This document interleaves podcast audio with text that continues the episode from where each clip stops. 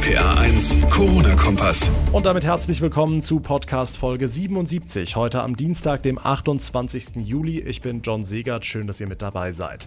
Die neuen Entwicklungen machen mir große Sorgen. Das waren mitunter die ersten Worte, die der Chef des Robert-Koch-Instituts, Lothar Wieler, heute bei seiner ersten Pressekonferenz seit gut vier Wochen gesagt hat.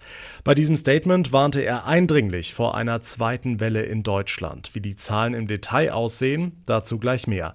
Außerdem sorgt eine Meldung vom Auswärtigen Amt heute für viel Verunsicherung bei Spanien-Urlaubern, denn die Behörde rät ab sofort von Reisen in bestimmte Regionen ab. Welche Gebiete genau betroffen sind und was das jetzt für Urlauber bedeutet, auch dazu gleich mehr.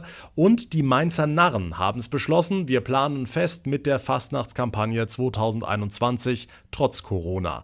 Wie das aussehen soll, meine Kollegin hat bei den Fastnachtern nachgefragt, hören wir gleich nach den wichtigsten Meldungen vom heutigen Tag. Einen Monat lang haben wir die aktuellen Infektionszahlen vom Robert Koch Institut nur noch per Mitteilung bekommen. Eine Pressekonferenz war aufgrund der positiven Entwicklung laut RKI nicht nötig bis heute. Am Vormittag ist der Präsident des RKI Lothar Wieler erstmals seit vier Wochen wieder vor die Kameras getreten und auf dieser Pressekonferenz wurde er sogar richtig deutlich. Er warnte vor der gefürchteten zweiten Welle in Deutschland, denn in den vergangenen zwei Wochen habe es bei uns auffallend viele Infektionen gegeben, so Wieler. Diese Entwicklung ist wirklich sehr beunruhigend. Wir sehen viele kleine Ausbrüche, die an verschiedenen Orten gleichzeitig auftreten. Und wir sehen, dass diese Ausbrüche häufiger werden. Wir müssen jetzt verhindern, dass das Virus sich wieder rasant ausbreitet, dass es sich unkontrolliert ausbreitet. Und das schaffen wir nur gemeinsam. Ja, wie wir das schaffen, das ist allgemein bekannt, Stichwort Mund-Nasenschutz. Aber Wieler geht sogar noch einen Schritt weiter und sagt, dass auch das Tragen einer Maske im Freien sinnvoll sei, wenn der Mindestabstand von eineinhalb Metern nicht eingehalten werden könne. Hier bei uns in Rheinland-Pfalz ist die Lage noch einigermaßen entspannt. Nach den neuesten Zahlen aus dem Mainzer Gesundheitsministerium sind seit gestern elf Neuinfektionen gemeldet worden. Damit gelten insgesamt aktuell 297 Menschen in Rheinland-Pfalz als infiziert. Ein weiteres großes Thema war auch heute wieder der Sommerurlaub. Die Pflichttests für Reiserückkehrer aus Risikogebieten werden kommen, darüber haben wir gestern berichtet. Und RPA1-Reporterin Sarah Edelmann, heute sorgt eine Meldung aus dem Auswärtigen Amt für viel Verunsicherung bei den Menschen, die in nächster Zeit nach Spanien aufbrechen wollen. Genau, in den letzten Tagen hat es in manchen spanischen Regionen über 2000 Neuinfektionen pro Tag gegeben.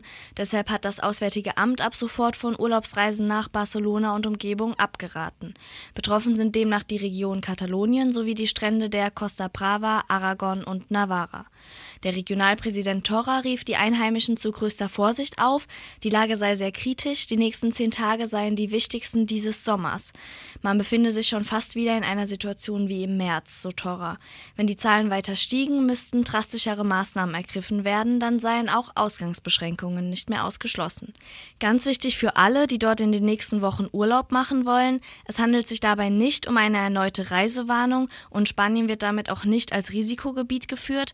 Das hätte Urlaubern nämlich eine kostenlose Stornierung ermöglicht. Aber das heißt auch, Reiserückkehrer aus den Gebieten müssen nicht in Quarantäne und auch keinen Pflicht-Corona-Test am Flughafen machen. Die Infos von Sarah Edelmann. Vielen Dank. Wann gibt es einen Impfstoff, der uns vor dem Coronavirus schützt? Mehrere Pharmafirmen sind ja ganz vorne dabei, unter anderem das Unternehmen BioNTech aus Mainz und Ida Oberstein. Und BioNTech hat heute Morgen gute Nachrichten veröffentlicht. RPA1-Reporterin Franka Wolf. Ja, denn jetzt startet sozusagen die heiße Testphase. BioNTech hat zusammen mit seinem amerikanischen Partner Pfizer einen seiner Impfstoffkandidaten ausgewählt. Dieser Stoff hatte sich in den ersten Testreihen der letzten Wochen als besonders wirkungsvoll und verträglich erwiesen. Und jetzt wird dieser Stoff in einer abschließenden Studie großflächig getestet, und zwar an 30.000 Freiwilligen im Alter zwischen 18 und 85 Jahren. BioNTech ist zuversichtlich, wenn alles klappt, dann könnte der Impfstoff im Herbst zugelassen und Ende des Jahres ausgeliefert werden. Normalerweise dauern Impfstoffentwicklungen deutlich länger. Die Infos von Franka Wolf. Humor ist, wenn man trotzdem lacht. Ein Sprichwort, das jeder von uns kennt und die Mainzer Fastnachter, die halten sich dran. Sie planen fest mit der Kampagne 2021 trotz Corona. Das haben sie jetzt ganz offiziell beschlossen. Logischerweise werden da die Partys anders aussehen, als wir sie kennen. RPA1-Reporterin Maike Korn, also Hunderttausende dicht gedrängt in der Mainzer City oder Schunkeln im Saal. Das alles wird es wohl eher nicht geben, ne? Nee, ist aber auch allen bei der Stadt Mainz und den Fastnachtsvereinen klar. Ihnen geht es erst einmal um das Signal, wir lassen uns nicht unterkriegen. Sondern ganz im Gegenteil. Es braucht vermutlich in solchen Zeiten, die ein bisschen schwieriger sind, gerade Zerstreuung, Lebensfreude und auch Zuversicht. Und deswegen ist die Fastnacht wertvoll. Der Mainzer Oberbürgermeister Michael Ebling. Er sagt, dann nehmen wir die Einschränkungen in Kauf. Zum Beispiel die Motivwagen an Rosenmontag in der Innenstadt aufzustellen und die Menschen daran vorbeizuleiten leiten. So könnte man Besucherzahl und auch Abstände kontrollieren.